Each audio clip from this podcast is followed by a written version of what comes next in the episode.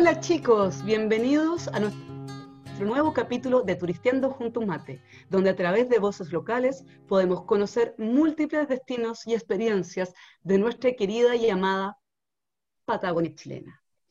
Chiquillos, hoy día estoy en un lugar maravilloso, en el Parque Nacional Queulat, y estoy frente al ventisquero, que es una maravilla, realmente esta caminata se la recomiendo a quien le guste estar en la naturaleza para poder llegar a ver este ventisquero colgante en nuestro querido Parque Nacional Queulat. ¿Y tú, Marta, dónde estás? Hola, Ale. Yo hoy día los saludo iniciando este octavo capítulo de Turisteando junto a un mate desde Mayihueco.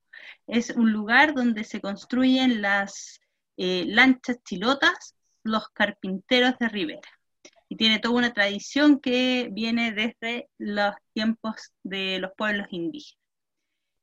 Como les decía chicos, hoy día partimos nuestro octavo capítulo y este es un programa que realizamos en colaboración entre Real Travel y Let's Go Experience. Como siempre, en las voces de la Ale Fraun, Joaquín Cueto, Pablo Alarcón y quien les habla, Marta Lorenzini.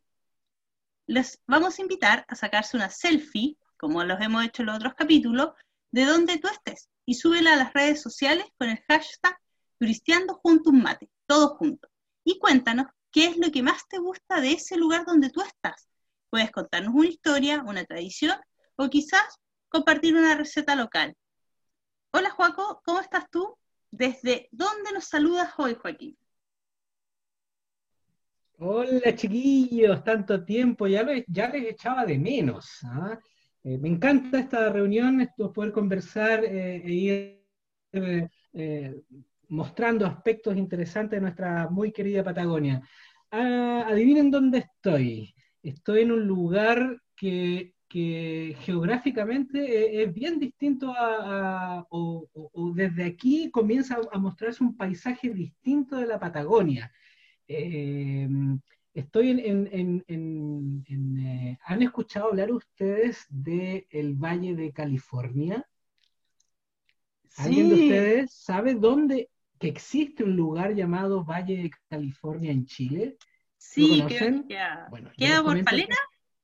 Sí, en Alto Palena. En Alto Palena, En Alto Palena, en la frontera entre Chile y Argentina, cercano al Paso el Encuentro, o Paso Palena, creo, eh, y, bueno, es un lugar donde, donde ya estamos en, este, en esta transición de entre eh, pampa, estepa y, bosque, bosque siempre verde. Se lo recomiendo, Alto Palena es, un rinconcito escondido de nuestra eh, muy querida Patagonia.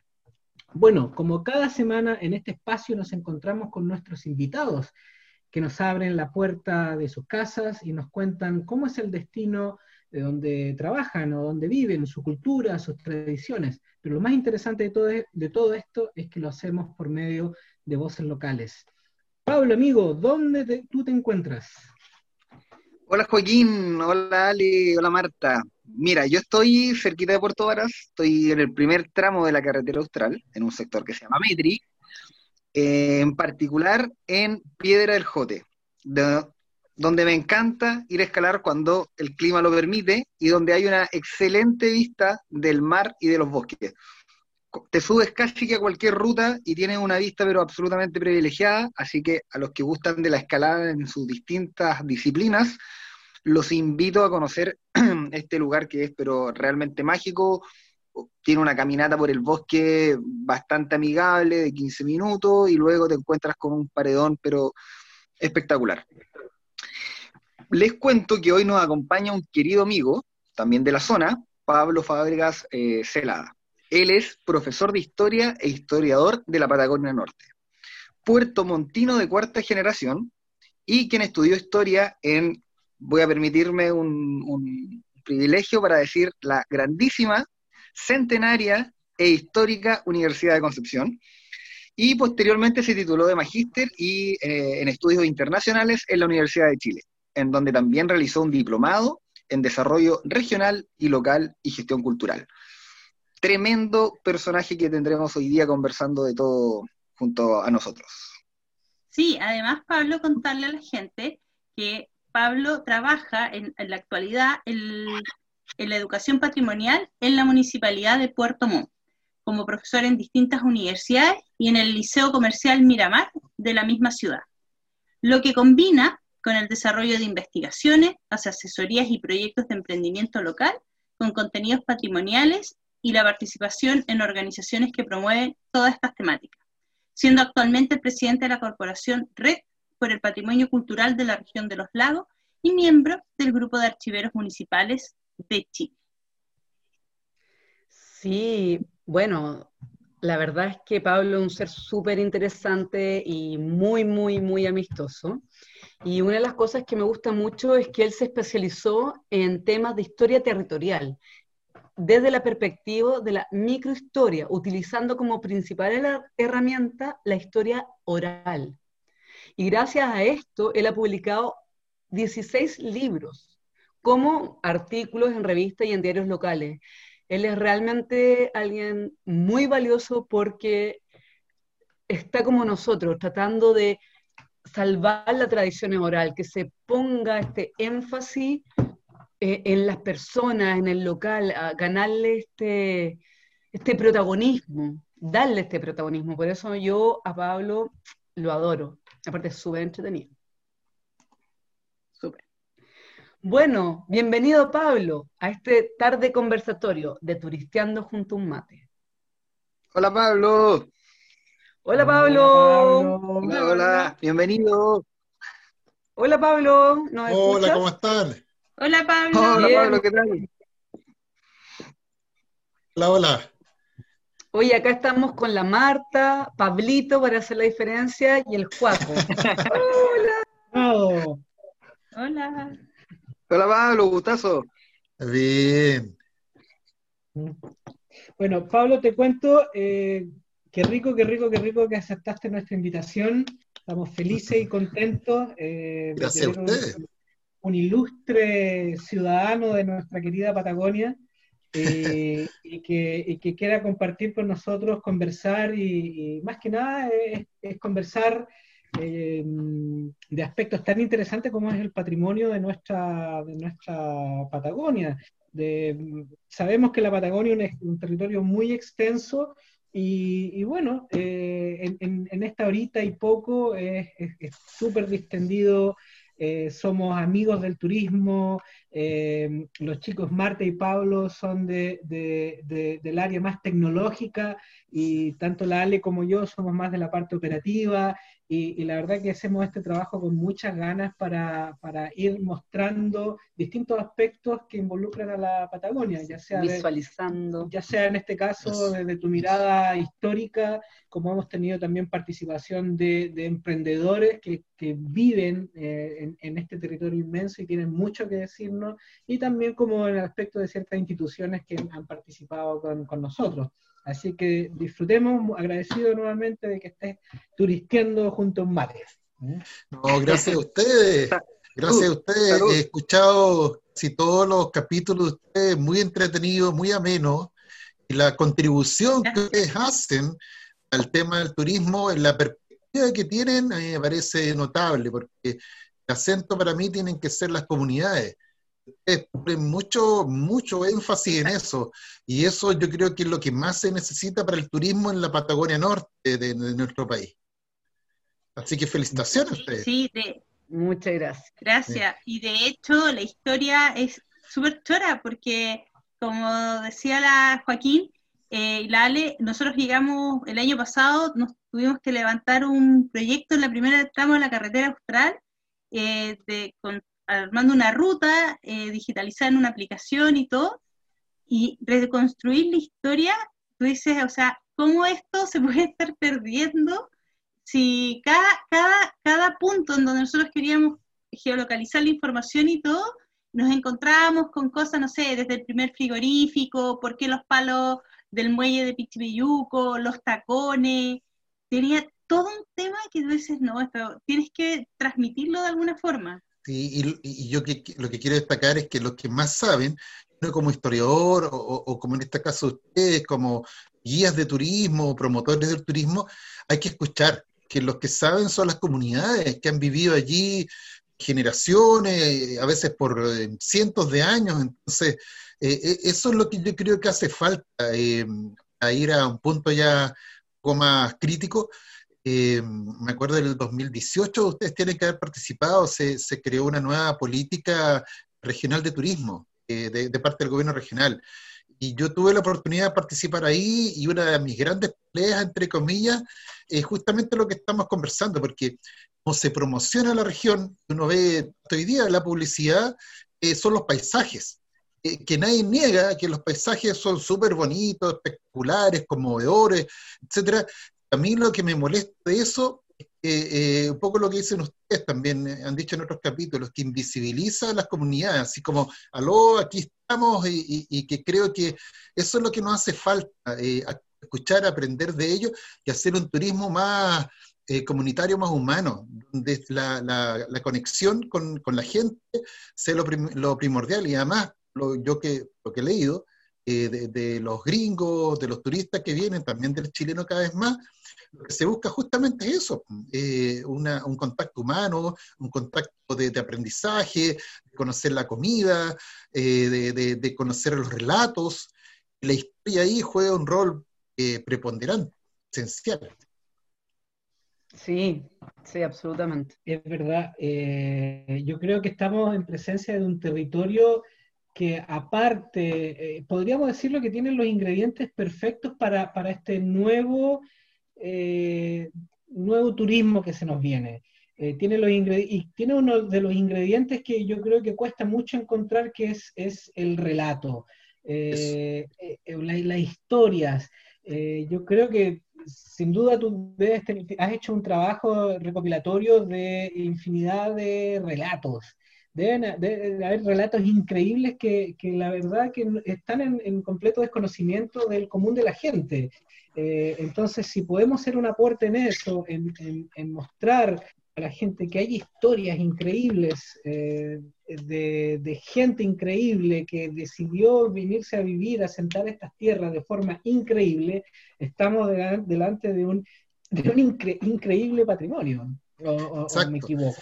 Yo creo que eh, esto de los recorridos, rutas turísticas que ustedes han hablado, han trabajado, durante tanto tiempo, eh, yo creo que hay que anclarlo. Hay que anclarlo a, dos Uno es al territorio, que eh, este paisaje o estas cosas como pintoresca, que me carga la palabra pintoresca, pero que se usa mucho, eh, hay que entenderlo en un contexto geológico, geográfico, eso es fundamental. Pero además, al mismo tiempo, anclarlo en la, propio las comunidades, comunidades las que lo reciban ellos sean los anfitriones. Nosotros yo creo que ahí como operadores turísticos, de alguna manera, somos como, entre comillas, los intermediarios, intermediarios con otras personas, con el mercado, etcétera. Pero quienes deberían ser los anfitriones son eh, las familias acá de este territorio, que ellos también obtengan, eh, obviamente, un, recurso económico, porque eh, es importante que el turismo contribuya al desarrollo. En esa perspectiva, creo que si las mismas familias son los anfitriones, creo que se puede hacer una especie como de alianza, me parece fundamental, que es lo que normalmente no se hace, ¿ah? que eh, se hacen muchos mapas, recorridos, etcétera. Eh, no digo los de ustedes, pero me refiero a los más oficiales, en donde poco menos que se pasa eh, con el búho encima de la gente, se les tira polvo y se les muestra algo y se les lleva a otro lado. Yo creo que hay que hacer algo nuevo, más sustentable. Y además, lo que he leído a propósito de este tema del coronavirus, eh, esa es la nueva tendencia, ¿eh? porque ahora ya no se va a poder hacer un turismo muy masivo y eh, lo primordial van a ser grupos pequeños. Estos grupos pequeños son como una oportunidad ideal como para poder trabajar con estas comunidades, porque las comunidades no pueden recibir, no sé, pues, a 500, pueden recibir a 5 o 10 personas, Y allí es posible el diálogo, lo que tú decías, de, de estos relatos, de escucharlos, de escucharse, que tanta falta nos hace en general a nosotros los chilenos. Además, mm, que son súper abiertos de, transmitirlo, porque cuando nosotros eh, trabajamos con Pablo levantando los relatos, hablamos con muchas personas de este tramo y, claro, la gente nos escuchaba, nosotros le decíamos lo que queríamos y todos nos decían, oigan, pero sabes que nunca nos habían, a nosotros nos han venido a preguntar o nos han tomado en consideración nuestra historia desde nuestra voz, y tú te empiezas a dar cuenta que, claro, eh, está, está la historia, está todo, pero no sé, quizás en un mapa, por decirle algo, los tacones de Alerce los colocan como un punto de atracción que, como bien dice usted, son eh, paisajes, pero el paisaje eh, son elementos finalmente dentro de un, de un, de, un, territorio. Pero los tacones, si tú los ves y les cuentas la historia de un tacón, deja de ser un pedazo de madera metido en la arena, cuando baja la marea tú lo puedes ver. Y la gente agradece que tú los escuches. Los tocones eh, de Peyuguín eh, son un lugar que fue declarado eh, Monumento Nacional en 1978, ahí muy cerca de la, de la playa Peyuco. tienen más de 40.000 años y, representan un bosque. Tengo amigos que hacen buceo que va por abajo del seno Rolón-Caví, fue en periodo interglacial de las temperaturas fueron distintas. Entonces después cuando subió la temperatura, se inundó todo. Pero eh, efectivamente lo que tú dices es fundamental. Don Orlando Payacar, eh, el señor Ojeda, también don Luis Ojeda, son eh, dos dirigentes de ese sector. Y, imagínate, ellos llevan décadas o, o, quizás más de 100 años, me refiero por sus generaciones, trabajando ahí el pelillo, y ellos eh, son los verdaderos guardianes de ese sector. Hace ya unos dos años que estamos eh, luchando ahí con, el apoyo de, la escuela de Yuco, eh, con el Consejo Monumentos Nacionales, de que ellos sean oficialmente, sean los guías, los anfitriones allí. Creo que ese es como el modelo que hay que trabajar, con los Payecar, con los Ojeda, que ellos son los que saben en qué momento sube la marea, eh, cuando se pueden visitar los tocones, eh, pueden contar también todas sus artes de pesca, pueden contar cómo ellos recogen pillo, y hay un sinfín de historias ahí espectaculares, asociadas también muchas veces a, una cosmovisión, a mitología, es realmente muy apasionante y entretenido. Oye, eh, Pablo, con respecto a lo mismo, las historias que hay. bueno, nosotros en el colegio nos enseñaron una historia, la que el Estado de Chile decía que había que seguir y aprender. Pero la historia está escrita por muchas voces y muchas manos. Eh, no sé si por ahí ya podríamos escudriñar un poco un aspecto más desconocido de la historia de Puerto Montt, que no sean, o, de los alrededores próximos, porque sabemos la Patagonia es inmensa, pero sí a lo mejor una, algo que nos quisieras compartir con nosotros que no son muy conocidas, que deben ser interesantes. secretillos por ahí. Sí, tirarle un, una eh, eh, Para partir con una declaración como de principio al respecto, que tú, tú bien lo analizabas. Eh, todos hemos pasado por el sistema escolar chileno en mayor o menor grado, y el punto que efectivamente la historia de Chile ha sido escrita desde Santiago, más encima desde la, la elite de Santiago. Entonces, eh, las regiones o las provincias y los sectores que no son de élite, muy subrepresentados. Entonces aprendemos, yo soy profesor de colegio también, en el Liceo Comercial Miramar tengo ahí cuatro horas, me encanta hacer clases y, también en varias universidades, y, el tema es que, ¿qué es lo que le enseñamos? Le enseñamos la historia de Francia, historia de España, el, parte de la historia de Estados Unidos, y el resto de la historia de Santiago, de, de cómo se creó una Junta Nacional, no tenemos idea que acá en la zona, eh, toda nuestra zona, desde Concepción hacia el sur, fue una zona en donde el 90% de la gente era realista, era partidera del rey. No era una casualidad y no es que fueran malas personas, eh, sino que todo lo contrario. Em, la, la, zona de acá es una zona de una visión, de una cosmovisión, de una cultura y de una historia totalmente distinta a la de Santiago. Entonces, desgraciadamente, en los programas de educación en el fondo, al enseñarnos eso, el mensaje, al menos yo lo interpreto así, oye, en la historia tuya no me interesa. A mí no me interesa la historia de los almonacid, no me interesa la historia de los Pillacar, no me interesa, etcétera. Entonces, por eso es que es tan importante que cuando eh, recibimos a los turistas y somos anfitriones en general para cualquier persona que nos visita, es contar esta otra historia. Esa historia no está escrita. Ese es el drama. Eh, es muy poco lo que escrito. Y lo poco que está escrito de la historia regional de la Patagonia Norte, centrado básicamente en torno a la otra élite local, que es la germana. Entonces, nos deja un espacio bastante reducido de relato. Por eso, yo hace más o menos unos 15 años atrás decidí, pero no porque lo tenía planificado, sino que básicamente por una necesidad, especializarme en historia oral. Es algo que ni siquiera aprendí en la universidad. Yo estudié en la Universidad de Concepción, después estudié en la Chile, en grado del magíster, y nunca me enseñaron a mí lo que es, no sé, por los focus group, eh, las entrevistas en profundidad, eh, todo el tema de la microhistoria o la historia local. Eso era visto de manera muy despectiva. Pero tuve la oportunidad de formarme en distintos cursos y, especializarme, y por eso puedo contar esta otra historia, pero insisto, estas no son historias mías, sino que son las historias que uno va recogiendo la gente, pero la va contextualizando, porque hay un método científico también para eso, y para poder rescatarla y divulgarla. Y como trabajo en, la municipalidad en educación patrimonial, ahí también sacamos mucho material para que los chicos eh, vayan conociendo esta otra historia en donde ellos aparecen, en fin, que no, no, no aparecían normalmente. Historias así concretas y hartas. Eh, no sé, por ejemplo, si quieren, no sé, si hacemos algo más general o vamos al tiro para el primer tramo de la carretera austral, no sé. Como tú quieras. Como tú quieras. Juegue. yo creo que voy a partir por algo general. Creo que Marta me pedía primero algo más general.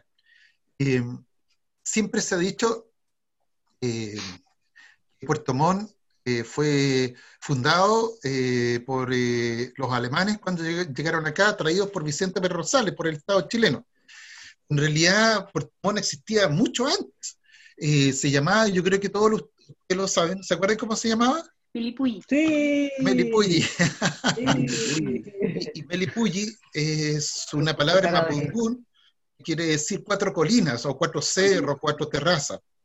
Pero lo interesante eh, y aquí un homenaje a un gran historiador, eh, Rudy Carrasco, él ha recopilado mucha información del Archivo Nacional, o sea, del, archivo oficial, eh, en donde aparecen títulos de familias dueñas de Puerto Montt ya desde mediados del siglo XVIII. ¿Qué familias son esas? Adivinen qué apellido, explico. Velázquez, Millalonco, también, la Barría, eh, que son apellidos que siguen hasta hoy día y que son expresión de esta colonización pilota que se dio muy fuerte eh, a partir eh, del siglo XVII y XVIII, en particular acá en nuestra zona, que iban o venían de esta zona, especialmente lo que es el primer tramo de la carretera austral, porque venían acá a extraer el oro, entre comillas.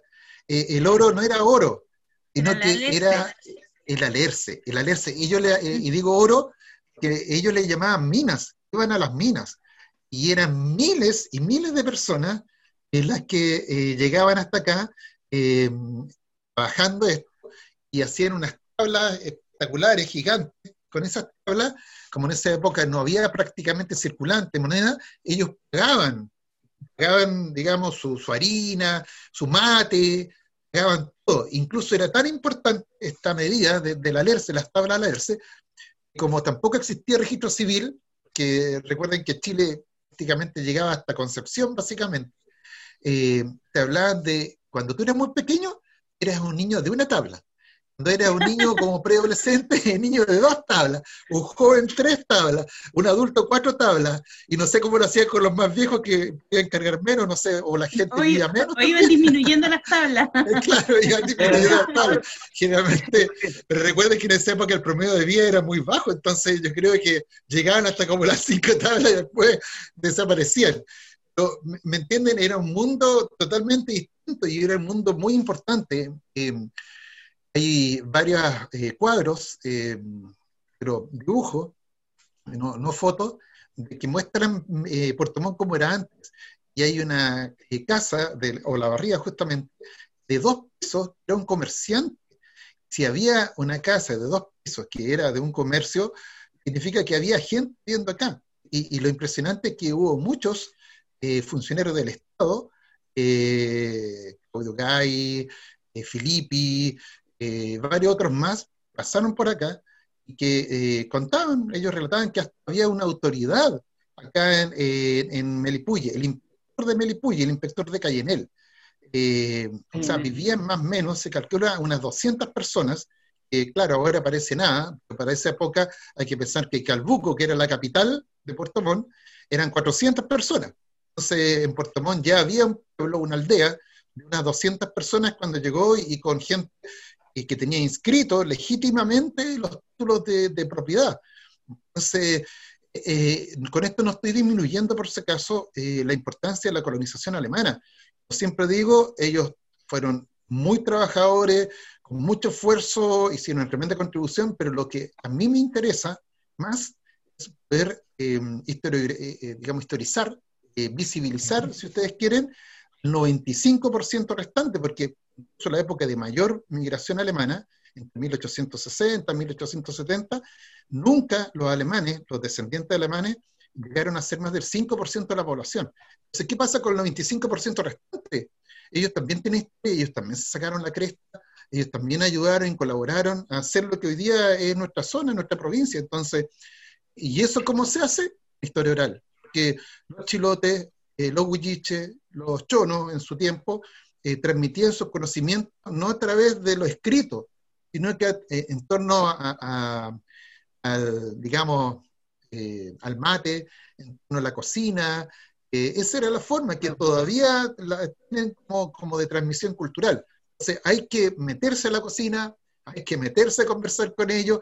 Como bien decía Marta, ellos están dispuestos porque en general nadie los ha considerado, nadie los ha valorizado. Entonces, que uno llegue desde fuera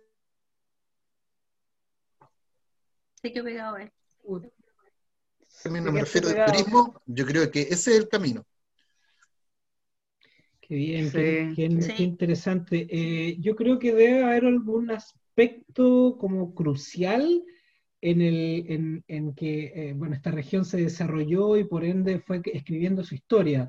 Eh, me imagino que la llegada del ferrocarril fue un, un, elemento que, que, hizo el un cambio, y un después. clic en, en, en, ir desarrollando la región, ya sea para bien o para mal, pero, pero me parece que detrás del tren hay mucha historia que el tren ha ido dejando en su camino. Y qué pena que no esté funcionando hoy en día. Sí, comparte esa visión. De todas maneras. Sí, totalmente de acuerdo. El tren eh, llegó acá en 1912, 1913 y fue la primera vez que Puerto Montt dejó de ser una isla. Suena un poco raro lo que estoy diciendo, pero hasta ese momento eh, no existía obviamente la Panamericana. La Panamericana eh, empezó a funcionar recién en 1964, 65, que, no es mucho atrás. Eh, la gente antes del tren tenía que ir a Valparaíso en dos días y después tomar una carreta a Santiago, o sea, eran como tres días para llegar a Santiago. En cambio, con el ferrocarril eran 16, 14 horas eh, directo y, obviamente eso cambió completamente el mundo acá a nivel local. Pero el tren, curiosamente, no tuvo tanto significado para la historia de Montt como el puerto. El puerto, cuando se inauguró en 1934, para nuestra ciudad, para Montt, fue el momento, yo diría, como eh, más clave, eh, por varias razones. Lo primero que hay que pensar que Montt tiene el privilegio eh, de, la ubicación estratégica. O sea, es al final eh, de la depresión intermedia y el inicio de la Patagonia. Como siempre se dice, la puerta eh, a, la Patagonia, digamos, grande, al corazón de la Patagonia, siendo también lo que está al norte, también parte de la Patagonia. Pero a partir de Puerto Montt, gracias al puerto, toda la zona de Aysén, de Chiloé, eh, pasó a tener una comunicación y, un comercio eh, fundamental para nuestra ciudad. Lo segundo, eh, aparte de, esta importancia estratégica, Puerto Montt pasó a ser uno de los siete puertos mayores de Chile, todavía lo sigue siendo. Aparte de eso, hay un tema estético. Puerto Montt, para decirlo derechamente, y hartas fotos de eso, hasta antes de 1934 era feo, feo en el sentido de que la costanera eh, prácticamente no existía. Y, además, constantemente, todos los que de alguna manera hemos vivido acá, soy puertomontino de cuarta generación, eh, sabemos que en el verano el viento sur eh, provoca un oleaje bastante fuerte. Entonces, constantemente se estaba cayendo la costanera. Eso eh, mostraba una ciudad que estaba como en decadencia, eh, una ciudad que, no, no, se desarrollaba, y además, sé que todas las comparaciones son odiosas, pero en esa época la ciudad que brillaba acá, en esta zona, aunque me duele un poco decirlo porque yo también tengo mis prejuicios, eh, es Osorno. Osorno era por lejos la tremenda ciudad, absolutamente. Lo que pasa es que eh, eh, el tema ganadero, sí, la más fome, pero Osorno era tres veces más ciudad que Puerto Montt. Pero gracias al puerto, a la consolidación del puerto, se produjo una inversión pero gigante en la ciudad, aprovechando el relleno que se hizo del pobre Cerro Miramar, que dieron como la mitad, rellenaron toda la costanera pusieron un tablescado ferrocarril. Entonces, todo el sector de la costanera se armó a, propósito de la inauguración del ferrocarril, perdón, del puerto. Entonces, eso fue uno de los hitos más importantes, eso yo diría que el, del ferrocarril. Eh, para Montt fue clave formarse en puerto, suena un poco raro, pero Montt se transformó en puerto eh, eh, recién en 1934. Mira, interesante aspecto. Sí, mira, cuando al comienzo de que empiezas a hacer el relato, Pablo, nosotros cuando empezamos a hacer la, aplicación y este el tema de las rutas, el Pablo, Pablito, mi socio, él decía, mira, si los chicos los estudiantes no conocen su ciudad, no conocen, no conocen la ciudad, no conocen lo que tienen, no, no, no saben. Y si ellos no, no, no conocen lo que tienen, finalmente no crean un sentimiento de identidad, ni tampoco van a tener un sentimiento de enraizarse en su, en su territorio. Entonces, eh, para nosotros siempre ha sido como un poco muy importante el poder levantar esa historia y contarla, poder tratar de transmitirla y es tanta, es tanta, porque yo creo que finalmente un, territorio pasa a ser más que el, escenario, que el escenario tiene estos atractivos naturales o que tú puedes comentar y puedes ver, pero finalmente la, historia, las, las, las historias, la gastronomía, la historia de las comidas, las músicas populares, las narraciones o las leyendas son lo que van a enriquecer tu ruta, tu destino, y eso los chicos de colegio lo pueden aprender en un lenguaje hoy en día que usan un celular y están todo el día metidos en un celular. Pero lamentablemente no todos valoran el, ok, pongamos en valor eh, esto, rescatémoslo, divulguémoslo. Exacto. Exacto, lo que pasa es que la instrucción eh, no existe eh, lo que es historia regional, lo que es historia local y tampoco historia familiar. A mí me impresiona, por ejemplo, en nuestra zona, los alemanes. Te pregunta a cualquier cabro chico alemán, Elker, Bram, no sé, Messemeyer, y que le cuente a uno su, su historia familiar, y ellos se manejan, pero se peinan con su historia familiar en llegar perfectamente a 1850, incluso a Alemania. En cambio, tú le preguntas al promedio nosotros, los chilenos, eh, que le hable de su historia familiar con su cueva, conocen al papá o al abuelo. Entonces, eh, hay una diferencia brutal. Entonces, eso es toda la razón. Una de las cosas básicas eh, para la autoestima, para el sentido de comunidad, para el sentido de identidad, de sentirse parte de, es el tema de la historia local, la historia regional del relato, pero las instituciones oficiales eh, están en otra. Entonces, por eso es que es muy importante que nosotros desde abajo, desde el trabajo que hacemos, de la relación que tenemos con las comunidades y de la manera que podemos aportar, eh, aprenderlo, eh, en mi caso redactarlo, ojalá divulgarlo.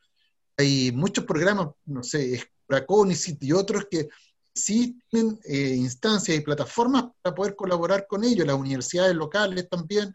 Hay instancias, pero eh, es complejo porque estamos luchando con una cultura muy eh, centralista, una cultura muy autoritaria, muy homologada, donde hay un terror a eh, este tema de, la diferencia.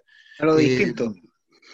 Exactamente, es un tema, yo diría, eh, nacional, es un tema que tiene que ver con nuestros traumas, a propósito del día que estamos hoy día, eh, tiene que ver con eso. Por supuesto, hay un miedo, hay un miedo a expresar diferencias, hay un miedo al federalismo, hay un miedo a las autonomías. En general no nos sabemos manejar tampoco porque la educación cívica fue eliminada, recién repuesta hace cuántos, dos años.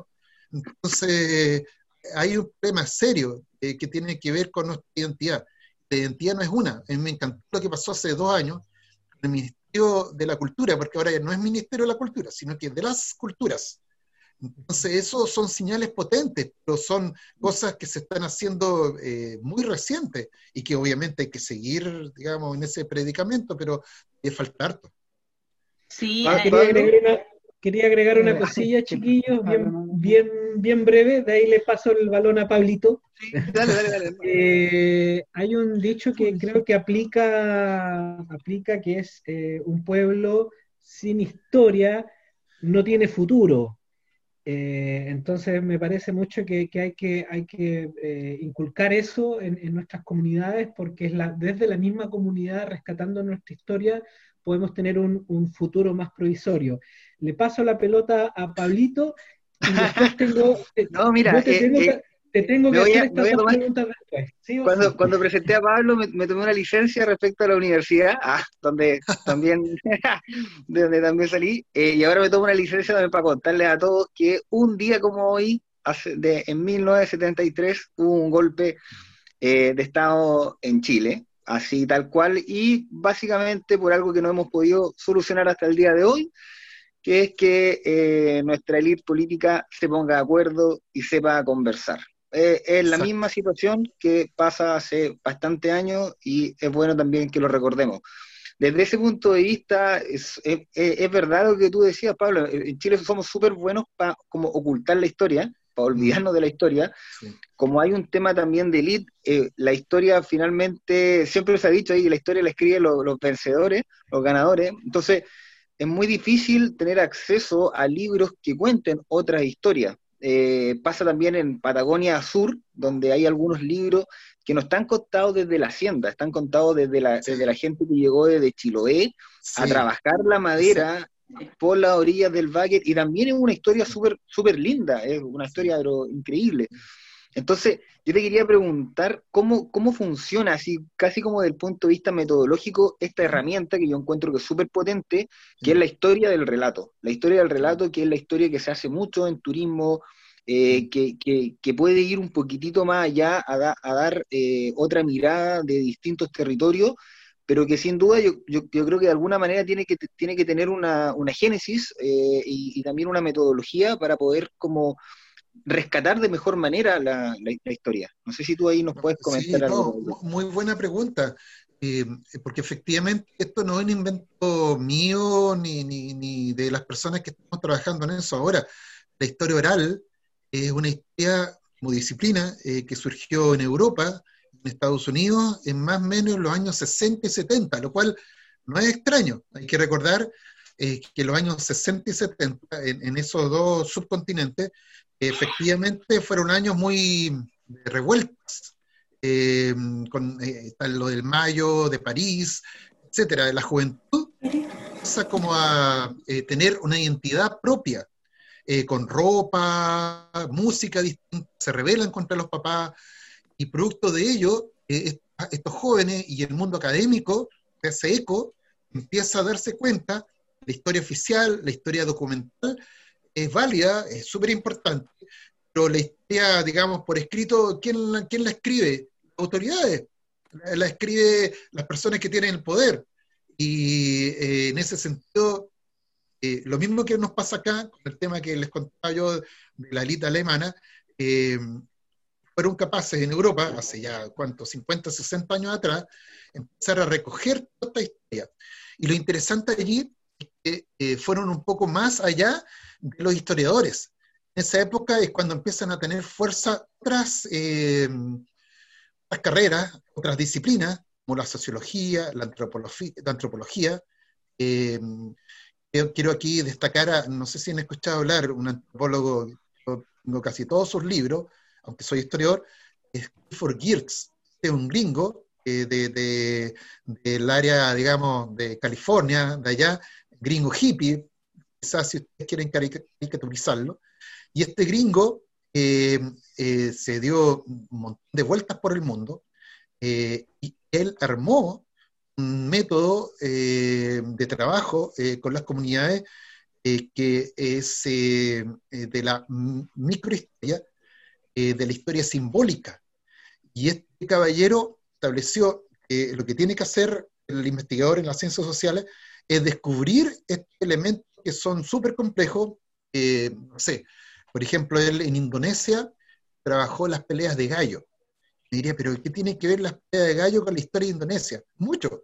La historia, o sea, las peleas de gallo eh, reflejan una estructura social, eh, reflejan una forma de vincularse de distintas personas, de distintas comunidades, etc. Entonces, eh, esto fue tomado por Carlo Ginsburg, es, eh, ese sí es un historiador del norte de Italia que está vivo, el, otro caballero murió hace poco, unos 10 años atrás, y ellos eh, establecieron una corriente, comenzó en Italia, después se desplazó a Francia, Inglaterra, España, se llama la microhistoria, que es lo que yo cultivo.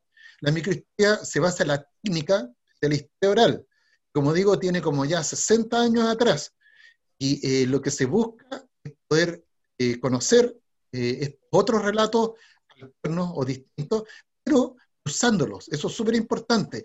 Que no es que uno va a creer de buenas a primeras todo lo que te dicen, porque obviamente cada uno cuenta las cosas en su perspectiva y, también es legítimo. O sea, mucha gente puede tener errores en sus afirmaciones. Lo interesante no son no es determinar qué es error y qué no es error, sino que eso nos permite conocer la subjetividad.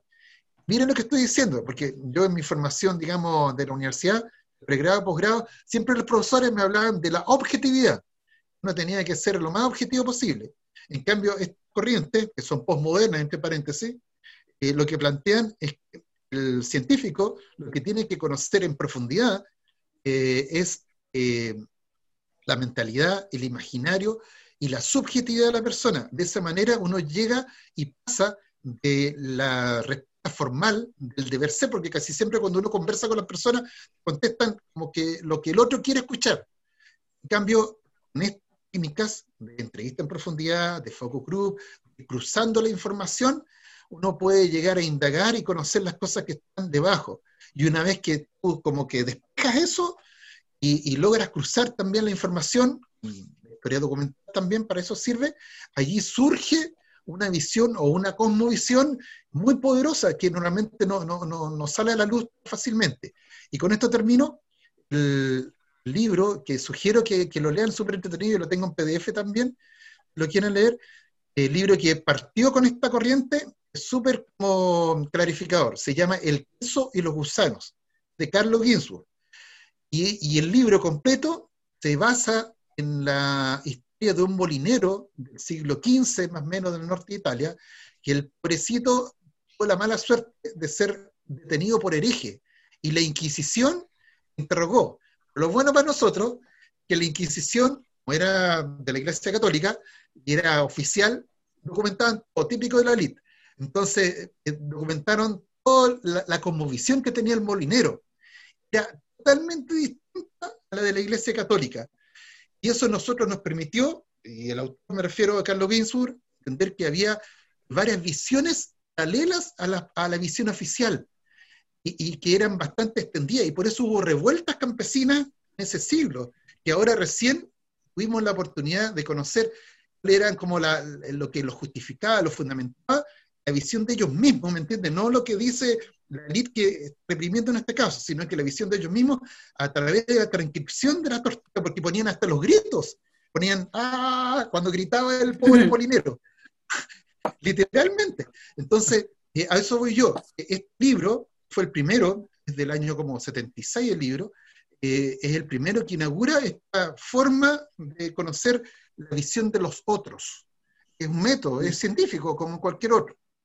Pablo, una, una consulta. Lo que pasa es que, o sea, bueno, dentro de esta como subjetividad, lo que, lo que me doy cuenta es que, claro, existe como una, como, como una normalización ah, histórica que básicamente crea como una careta histórica. Todos tenemos como una careta histórica que es donde la apretamos el automático y es lo primero que contamos.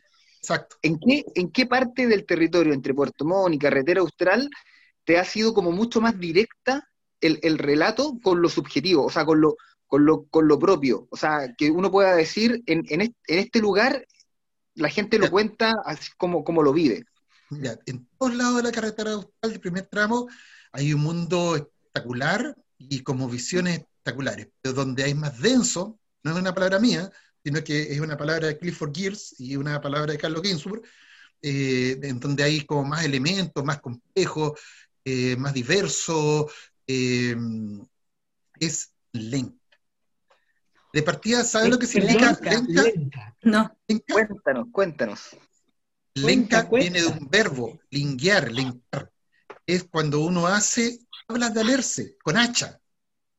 Entonces, ah. eso demuestra que la gente llegaba allí, llegaba a explotar el alerce. Pasa que hoy día el alerce está prácticamente extinguido, salvo obviamente en el parque alerce andino, donde hay que andar hartos kilómetros hacia adentro para poder, digamos, apreciarlo, pero antes era muy común. Y como les decía adelante, eh, el alerce era la base de la moneda, era la base de la vida, con eso construía su casa, era una cultura de la madera, y la cultura chilota es una cultura de la madera. Y, eh, por ejemplo, ahí me quiero detener y también rendir un pequeño homenaje eh, al eh, Rudelindo, ya el nombre habla de que es bastante antiguo, don Rudelindo Baltasar. Ese caballero yo no lo voy a traicionar en su confianza porque uno de los temas súper importantes en, estos temas de, historia oral,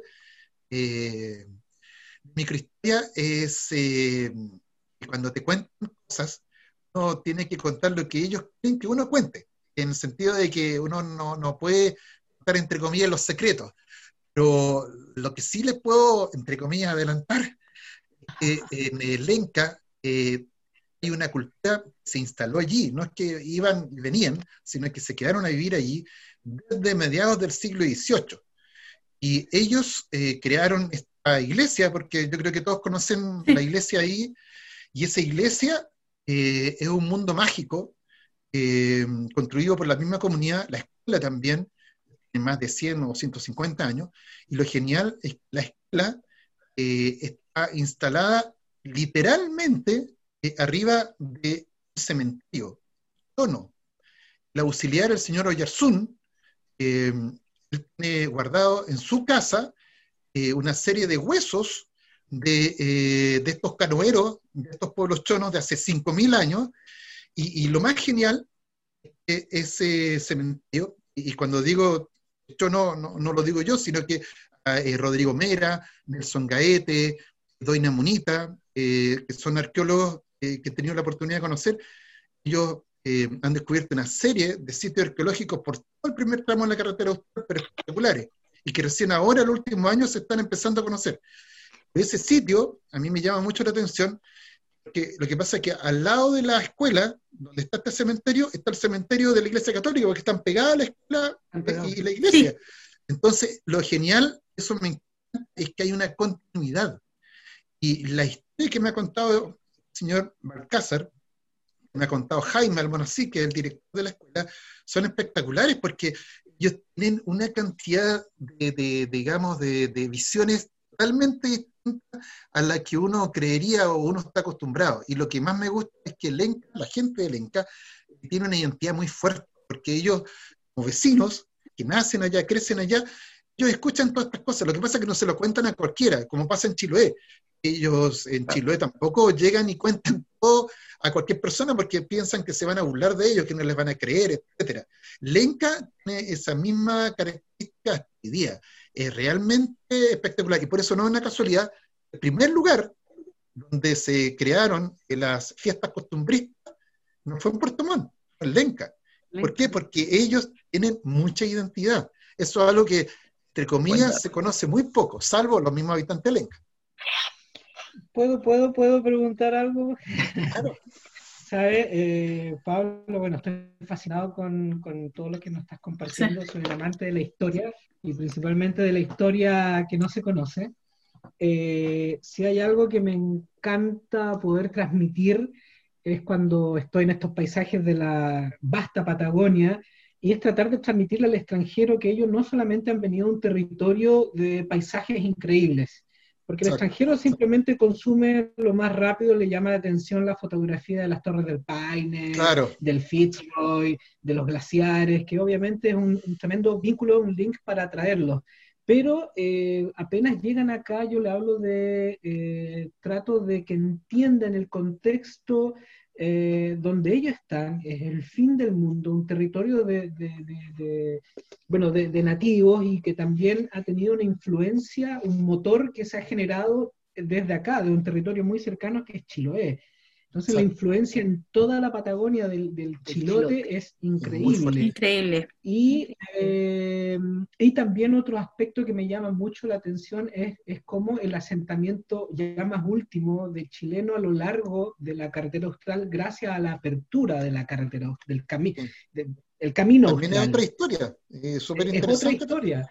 Entonces son, quería preguntar ahí. son dos y, ahora me nace otra duda más que también le pone, le pone, podemos hablar de poquitito, pero que le pone más pimienta al tema chilote, que es el sincretismo. O, sí. el sincretismo o este mundo paralelo que existe en, en, en Chiloé, que las instituciones chilenas al querer establecerse ahí se dieron cuenta de que estamos en un territorio mágico. No sé si por ahí a grandes pinceladas nos compartes algunos detalles. Mira, lo de Chiloé, eh, yo soy absolutamente fanático del tema de, de, la importancia de la cultura de Chiloé. Para mí, eh, la... Eh, las misiones circulares, que ustedes deben conocer ese concepto, eh, que fueron las que crearon básicamente Chiloé por parte de los jesuitas, son semejantes en importancia eh, con las misiones del Paraguay, que son también muy conocidas. Pero acá se conoce bastante menos. Los fiscales religiosos que siguen existiendo hasta hoy día y que fueron declarados patrimonios vivos eh, por el Consejo de la Cultura en su momento, son un reflejo de que están vivos todavía hasta hoy día. Eh, la cultura de Chiloé eh, logró eh, colonizar, yo diría, desde Punta Arena hasta Valdivia aproximadamente, y también por el lado argentino. ellos son los principales, digamos, protagonistas y los más numerosos en términos de toda esta colonización. Pero resulta que en la historiografía nacional, de Chiloé, me refiero prácticamente a Sergio Villalobos, que es el principal autor de los libros, aparece por dos cosas. Uno, porque muy pobres, eh, y segundo, eh, que son muy testudos. Hay que recordar que los chilotes eh, hasta 1826 no, no, no, se integraron y fueron necesarias tres expediciones militares del más alto nivel. Y además lo que también muy poca gente conoce, la reconquista, en donde lo, digamos, el rey de España logró triunfar y conquistar Santiago, el 90% de las tropas eran chilotas. Y, ellos eh, eran tan fanáticamente realistas, leales, si tú quieres verlo desde esa perspectiva, depende del punto de vista, que aún cuando fueron derrotados, imagínense, fueron derrotados eh, eh, cruentamente en 1826, ellos siguieron peleando por el rey y se fueron a Perú y a Bolivia. Y, y, siguieron a las tropas realistas hasta el final del mundo. Eh, han aparecido estos últimos años eh, libros de historiadores súper interesantes que muestran esta saga eh, completa de, la cultura de Chiloé. Eso es una deuda que tenemos con nuestra historia nacional hasta hoy día. Increíble, increíble, sí, sí, sí. Esto, yo, yo, veo siempre Chiloé como, como lo que pasa, le pasa a, los griegos con los, con los romanos, que, que, lo pudieron conquistar, pero culturalmente eh, lo, absorbieron. O lo mismo que pasa con los mexicanos y, los, y los gringos, que los gringos como que se apoderaron en territorio, pero finalmente la cultura mexicana está súper fuerte en, en, Estados Unidos. Como son como, como que no, como, como que ahí te demuestra que la historia, la cultura, las, costumbres son mucho más poderosas que, que, que, cualquier otra institucionalidad, por así decirlo. Por supuesto, o sea, o son lo mismo que estábamos recién conversando, son, ¿no? Osorno fue refundado en un 68% familia eh, trajo Ambrosio Higgins desde Chiloé. Entonces, por eso que también hay tantos barrientos, barrían en Osorno, que es una ciudad chilota también. Lo que pasa es que este tema de la hegemonía, eh, digamos, histórica de los alemanes, que los alemanes, que los alemanes, eh, invisibiliza esto. Y por eso para mí es tan importante del relato que usted decía. De alguna manera, al establecer otro relato, no, no, no desaparecer lo anterior, sino que complementarlo, nosotros estamos integrando a las personas. O sea, ¿cómo podemos promocionando nuestra región si estamos invisibilizando al 95% de la población? Exactamente, además que se vende como un territorio, como bien dices tú, eh, alemán y que fue la colonización alemana, la colonización alemana, pero cuando tú empiezas a escudriñar la, la, historia, en realidad no, no fue así. De hecho, vienen desde Chiloé para, a, a través de los canales y llegan. Entonces pasa todo un tema de que tapan la, la parte cultural que tenemos de nuestras propias raíces, siendo que es la parte más rica que hay dentro de esto. Y es súper importante como de que uno ve, porque, porque hay una infraestructura alemana, uno ve ese, esa característica alemana. Pero, por ejemplo, que hemos hablado en otro, en otros, en otros conversatorios, que este, este, este tema de, de la cultura chilota junto al mate, junto a la, a la, a la, a la cocina, que el flojero. Final, finalmente, igual existe esta, esta, esta, esta dualidad, esta, esta unión eh, histórica, pero, pero no, no, no, no, se ve tan, tan, tan clara, por así decirlo. Pero, pero no sé si están de acuerdo conmigo, pero yo creo que también estos primeros alemanes que llegaron acá, muchos sobrevivieron gracias a lo que aprendieron de los chilotes, supieron qué madera usar, cómo usarla, cómo sacar las raíces. Lo que yo sí creo que trajo el alemán acá fue la tecnología. Exacto. Y eso hace como el gran cambio. Vale, un 7. exacto, exacto. Es que eh, lo, que ocurre es efectivamente eso. Eh, los alemanes eh, tienen eh, esos típicos de la elite eh, y de, los grupos dominantes que tienen un detalle pero minucioso de qué familias vinieron acá, eh, qué oficio tenía, cuándo llegaron, en qué barco llegaron, etcétera, todo documentado. Son 2.700, no, 7.778 los alemanes que llegaron, según Emilio Giel, y un 20% más o menos se volvieron en este periodo. Y el 98% de ellos, fíjense, el 98% de los que se instalaron acá la provincia de Yanquihue, eran, en dos oficios, o agricultores o artesanos. Entonces, ¿cuál es el drama? El drama para ellos era que aquí se necesitaban dos cosas que ellos no tenían idea.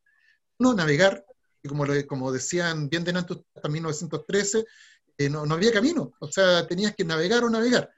Y los chilotes son los mejores, digamos, navegantes que puede haber, son como los griegos, son como los filipinos, no sé.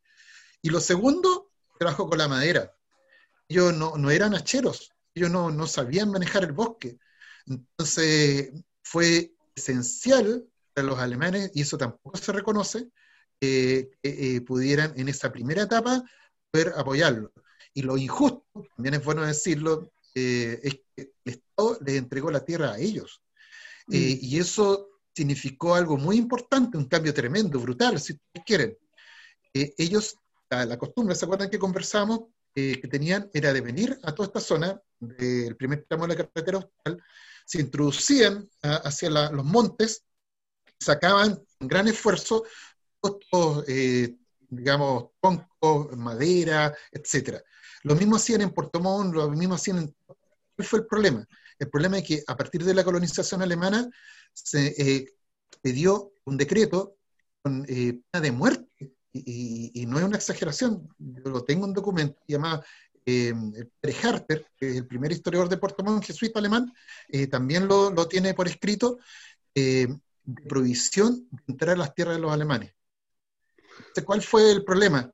Que ya los eh, chilotes tuvieron que entrar a trabajar por los alemanes, ¿me entienden? Porque antes eran independientes. Ellos sacaban sus propias y las vendían por su propia cuenta. Claro que habían problemas con los comerciantes y, como, siempre pasaron con esas cosas. Ahora no podían entrarse en los terrenos eh, alemanes que habían sido entregados por el Estado a ellos. no a, los chilotes que estaban aquí antes. Entonces, eso eh, eh, provocó que empezaran a depender los chilotes de los alemanes. Mm, Además que hay que recordar que esto, hablaste de la, hay una imagen de Puerto Montt donde hay una primera casa de dos pisos, o sea, sí. eso era antes de los alemanes, o sea, ya estaba el tema, entonces finalmente ellos le pusieron la parte artística y un poco más de tecnología, pero ya estaba.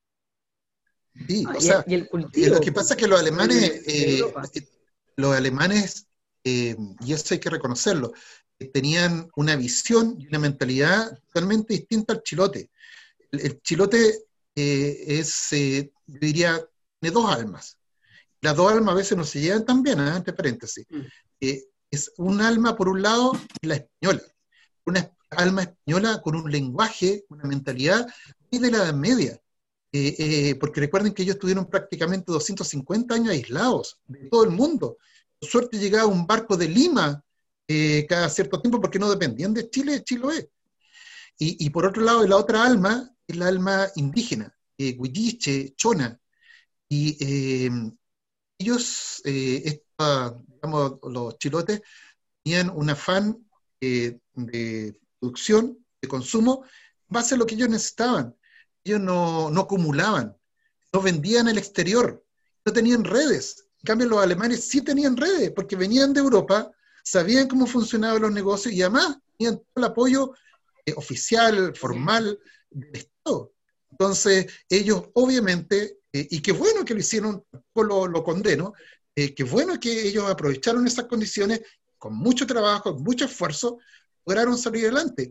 Entonces, uno ve las cifras, los datos duros, si ustedes quieren, de producción, de cuando se crea la provincia de Yanquihue en 1861, justamente a partir de esta colonización germana chilota, en paralelo también llegaron otros miles de trabajadores chilotes, que había trabajo acá, eh, y como les dije, están obligados a trabajar para los alemanes, y la cifra de producción de trigo, de papa, de ganadería, se equipara a las de las otras provincias rápidamente. Eso es gracias a la colonización alemana. Pero lo que oculta eso es que, eh, como bien decía la Ale, pues gracias a los chilotes que ellos pudieron adaptarse al territorio. Segundo, la mano de obra y el trabajo esencial eh, no era de los alemanes. Recuerden que los alemanes nunca fueron más del 5% de la población, o sea, nada. Exacto. Mm. Increíble datos, información. Oh, Yo veo, estaba mirando recién el reloj y me dio pena y dije, pero ¿cómo si hay tantas Oye, son las 7. terrible. No me di cuenta. Yo tengo la, otro capítulo. hay que hacer otro la propuesta queríamos hacer el capítulo de la construcción de la carretera austral con los relatos que tú tienes que tener porque yo sé que es demasiado interesante y bonito. Y también eso nos puede ayudar un poquito a lo que hablábamos de la picá, eh, en, donde, en donde las cosas políticas a veces se entienden y a veces no, pero también tenemos que ponernos en, en otro, hoy hablamos 11 de septiembre, golpe militar, pero hablar de un 11 de septiembre golpe militar en Santiago es muy distinto de hablar de un 11 de septiembre golpe militar en Lenca. O, o en la Junta, porque son cosas eh, que ocurrieron distintos. Entonces, quizás si me gustaría dejarte invitado y si mis compañeros me hacen así. eso, así fue un thumbs up para, para, poder hablar exclusivamente de esto de la construcción de la carretera austral, porque eh, Sí, eh, es ese es un tema tremendo. Yo, de hecho, había hecho un apunte acá para hablar del tema, digamos, etimológico de, de, lo que significan las palabras, porque cada sector tiene un nombre y cada sector tiene su y, además como em, aquí hay organizaciones en la carretera austral, eh, hay una organización que se llama La Ruta de los Conchales, donde participo, Raúl Fernández, ahí es el principal, digamos, líder, un caballero, un investigador popular, pero espectacular, y eh, cada uno de estos sectores eh, tiene como un mundo aparte, cada uno tiene como su perfil, su historia. A veces no se llevan tan bien entre ellos.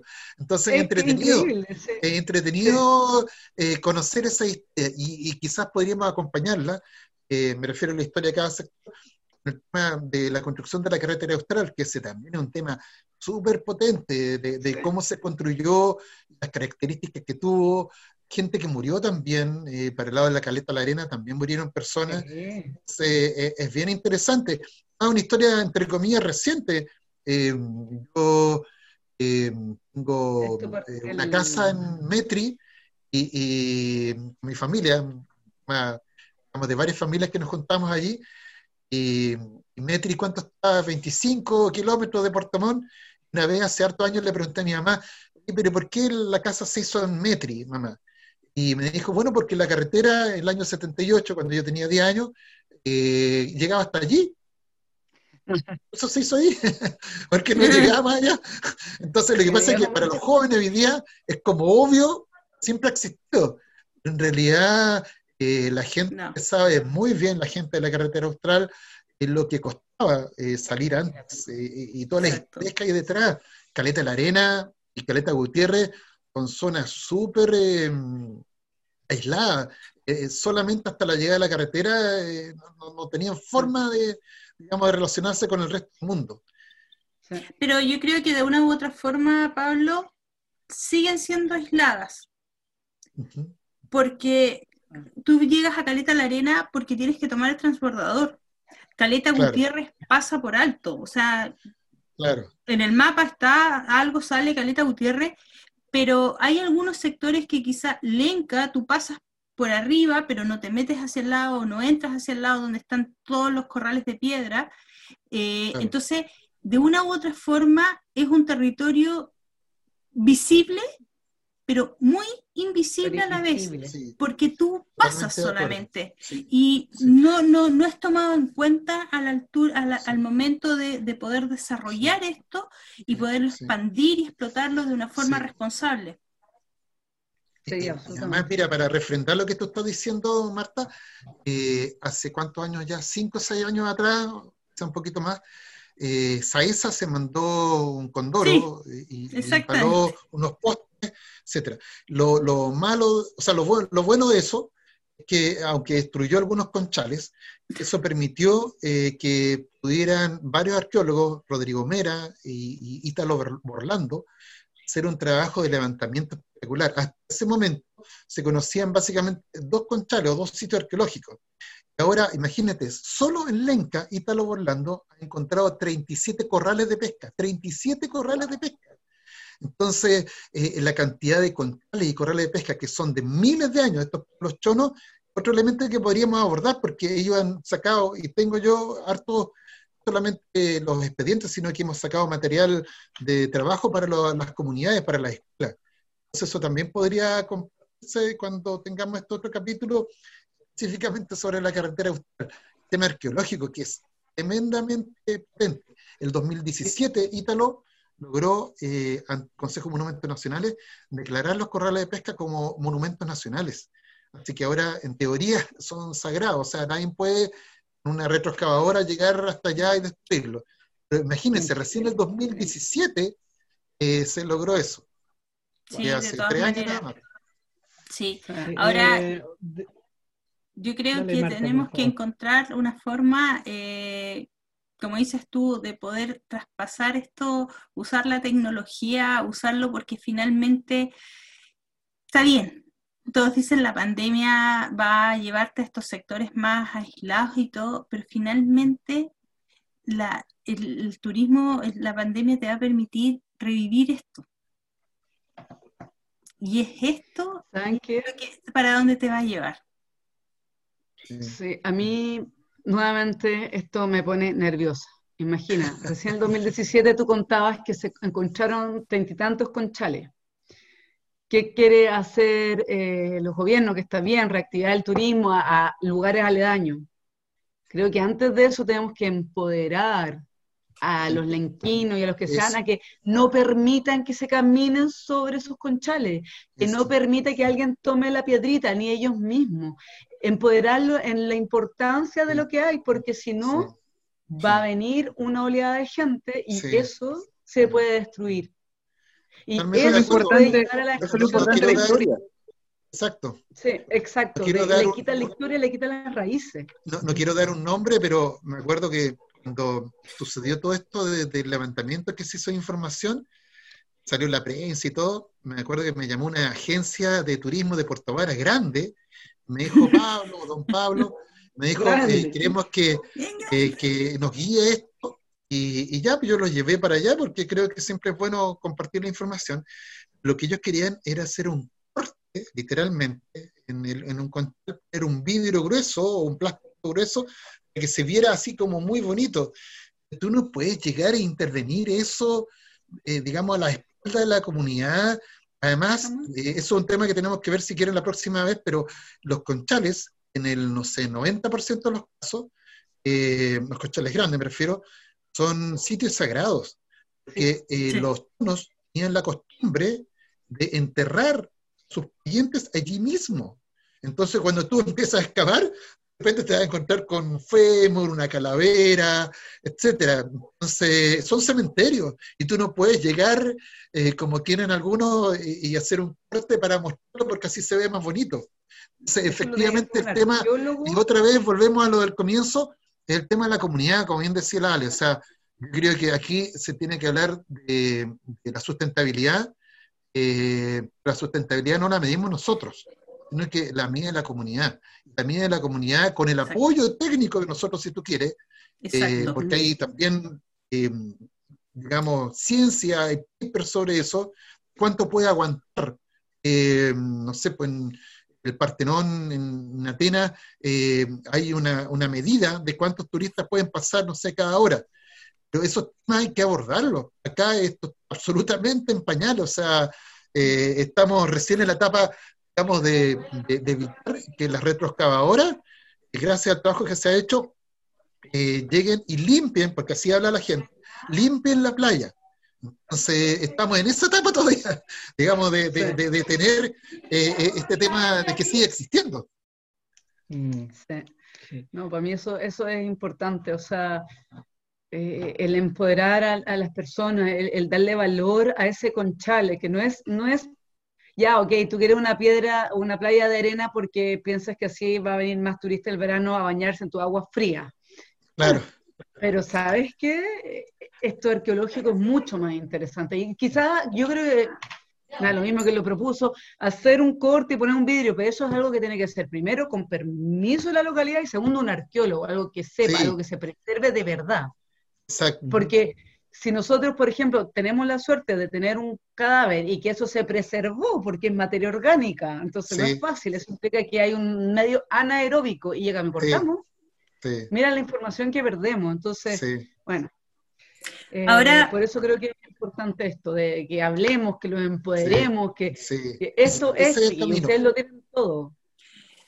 Eso que acabas de decir es súper importante porque eh, finalmente eh, cuando tú empiezas a preguntarles y empiezas en forma respetuosa, mira, estamos haciendo tal trabajo, tiene y explicar lo que estás haciendo y por qué lo quieres hacer y todo, y ellos empiezan a conversar porque vas, vas como en la tercera vuelta y recién ahí recién empiezan a abrirse un poco.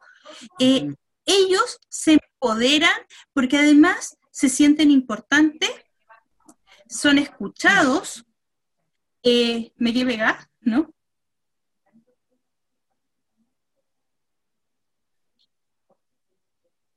¿Sí? Sí, ahora sí. ahora sí. Ah, eh, bueno, son, son escuchados, se van sintiendo eh, importantes porque son escuchados, su opinión es, tomada en cuenta, se empoderan, sobre todo las personas mayores, las que son más ancianas, eh, se sienten útiles. Finalmente tú lo transformas, lo puedes traducir a eso, decir, oye, en realidad yo soy útil porque yo tengo un relato importante que puedo dar a conocer para. Y eso es súper vital a la hora de poder trabajar en la construcción de relatos. Ayuda, ayuda al sentido de pertenencia también, de que eso es lo que también hace que la gente vuelva después de, que si va a estudiar alguna parte, después vuelva a aportar a su comunidad.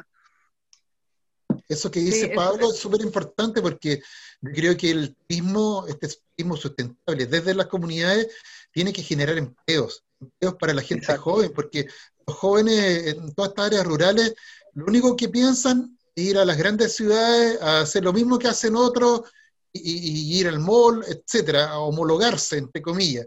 Entonces yo creo que a través de este tipo de, recorrido, de rutas, eh, se puede generar una oportunidad de desarrollo. Las mismas comunidades son las que tienen que administrar. Exactamente. ¿Saben que yo, que me gusta ver positivo, creo que esto de la pandemia puede ayudarnos a pagar deuda histórica? ¿Por qué?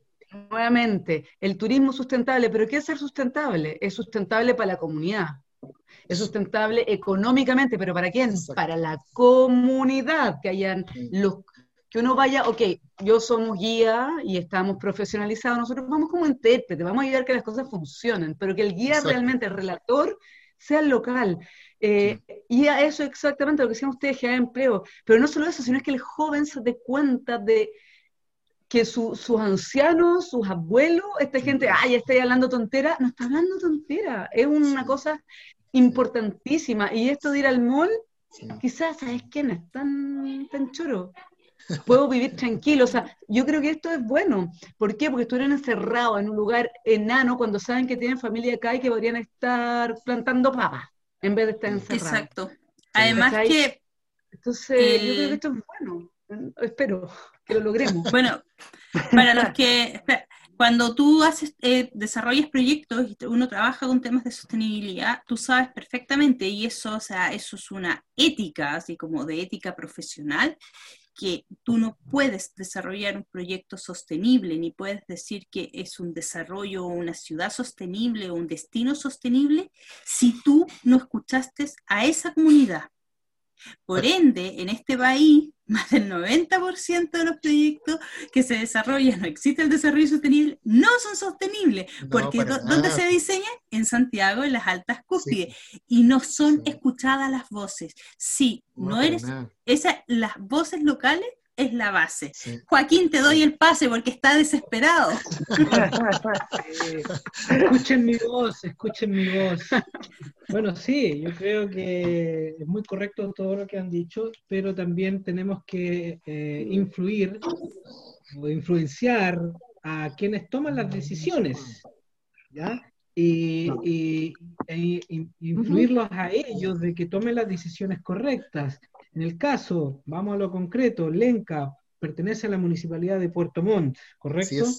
Y Puerto Montt está en busca de ser una ciudad turística, en vez de pensar los esfuerzos en gastar miles de millones en un puerto que cada vez trae más turistas con el más contaminación, con el mismo viejo modelo turístico, yo creo que tiene que apuntar al desarrollo de sus comunidades aledañas y empoderarlas y ver aquí que tiene la posibilidad de crear una, línea de turismo arqueológico que se puede vincular con otros territorios como Hornopirén, como Chaitén y en fin, hacia abajo. Entonces es buscarle eh, el, verdadero desarrollo sostenible que lo tienen, lo tienen a la, lo tienen a la mano, pero no lo ven, no lo ven. Entonces tenemos que hacer ruido para que lo vean. Pero se está haciendo. Sí, se está haciendo, sí, sí ok, son muy lento, pero también está la PTI que está articulando eh, y, son trabajos súper valiosos eh, de esfuerzo donde vemos muchas personas y que yo creo que lo lindo, nuevamente, esta pandemia nos ha dado la posibilidad de juntar más gente que pensamos similar. Entonces, eh, hablemos en el positivo, esto es eso, y vamos empoderando a nuestras personas. Entonces, si ven eh, sí, lo tenemos. Este es un libro que sacó la municipalidad del observatorio, que está muy bueno, que se trabajó con las comunidades eh, sobre el primer tramo de la carretera austral. Faltan cosas acá, porque aquí no hay ningún contacto, eh, no, no, hay forma, digamos, de vincularse con las comunidades, sino que es una orientación solamente, que está construida desde la comunidad en relato, pero no hay posibilidades de ganancia, entre comillas, o de recepción de parte de las comunidades. Igual se hacen cosas, hay avances. Y, eso yo creo que también hay que, hay que destacarlo. Lo que pasa es que también el otro tema, que me imagino que, que lo han abordado o, lo abordarán, eh, yo trabajo en media jornada en la municipalidad eh, de Puerto Montt, es el tema de que si las comunidades son las receptoras, las anfitrionas, eh, las que administran esto, eso implica un cambio de mentalidad tremendo para, para las comunidades. Las comunidades, el 90% de la gente no está preparada para administrarla. Eh, y, no es porque sean gente, digamos, incapaz, sino que no, los no nos hemos preparado para eso. Porque ustedes saben que este es un tema técnico, implica muchas cosas de planificación, de organización, de administración económica, etcétera. Y la mayoría de la gente, y tengo que decirlo así, está acostumbrada por los políticos de derecha y por los políticos de izquierda a depender de otras. Entonces, cuando tú le enseñas a las comunidades a autogestionar, eso puede ser peligroso. Y, para cualquier élite, no estoy hablando de, la élite actual, sino que para cualquier élite, cualquier No, no, no, eso es para cualquiera. por eso que es un tema no menor. Las comunidades tienen que acostumbrarse, prepararse para administrar. Eso es un tremendo desafío porque la gente está acostumbrada a todo lo contrario. Exactamente. Oye, Pablo, bueno, la hora, lamentablemente hay que cortarla. Estamos, mira, pero dejémoslo agendado al tiro, no las dejo. Dejémoslo para la semana del 21. Sí, porque si no, no lo vamos a hacer. Dejémoslo para la semana del 21, cosa de sacar el capítulo al 28. ¿Les parece? ¿25 sería o no? A ver, déjame ver. Viernes. ¿Viernes 25? ¿Jueves o viernes, Pablo? viernes yo creo que va viernes. Que yo, viernes 25 me va a tocar viajar para el norte, bien al norte. ¿Qué día viajas, Pablo? Sí. Eh, hasta el momento viajo el, lunes 21 hasta Calama. sí, pero para el viernes 25 está bien esa hora de las 6 igual, que siempre sí, hora que yo creo que a todos nos conviene. teniendo internet además, yo, sí, yo teniendo internet, aprovecho. tú eres Pablito, estoy hablando con Pablo. mi amigo Pablo, no con mi amigo Pablito. Perfecto. ¿Cómo hasta ahora, Pablo?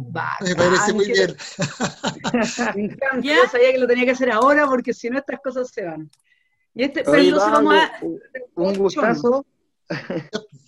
Sí. Sí. Miren, miren. Tiene... Ah. Camino real. Ah, el camino real, sí.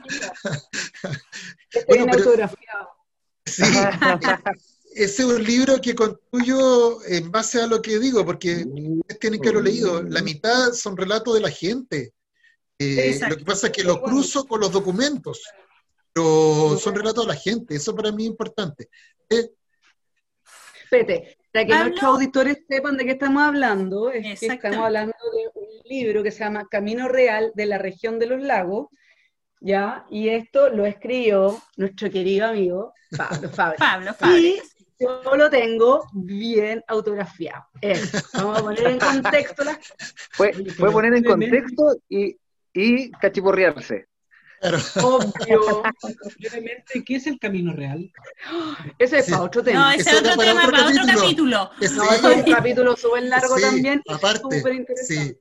muy bueno, muy bueno este, este conversatorio, este capítulo. Gracias a ustedes. Me encantó. Este sí, no, me encantó Pablo, me encantó. Oye, Pablo se está poniendo cada vez más oscuro. Chao, Pablo. Te vamos a perder en la oscuridad, Pablo. Oye, fue un placer, Pablo, de verdad. Gracias, que esté muy bien. Chao, Pablo, muchas gracias. Chao, nos vemos. Buen viaje, Pablo. Buen viaje, Pablo. Gracias.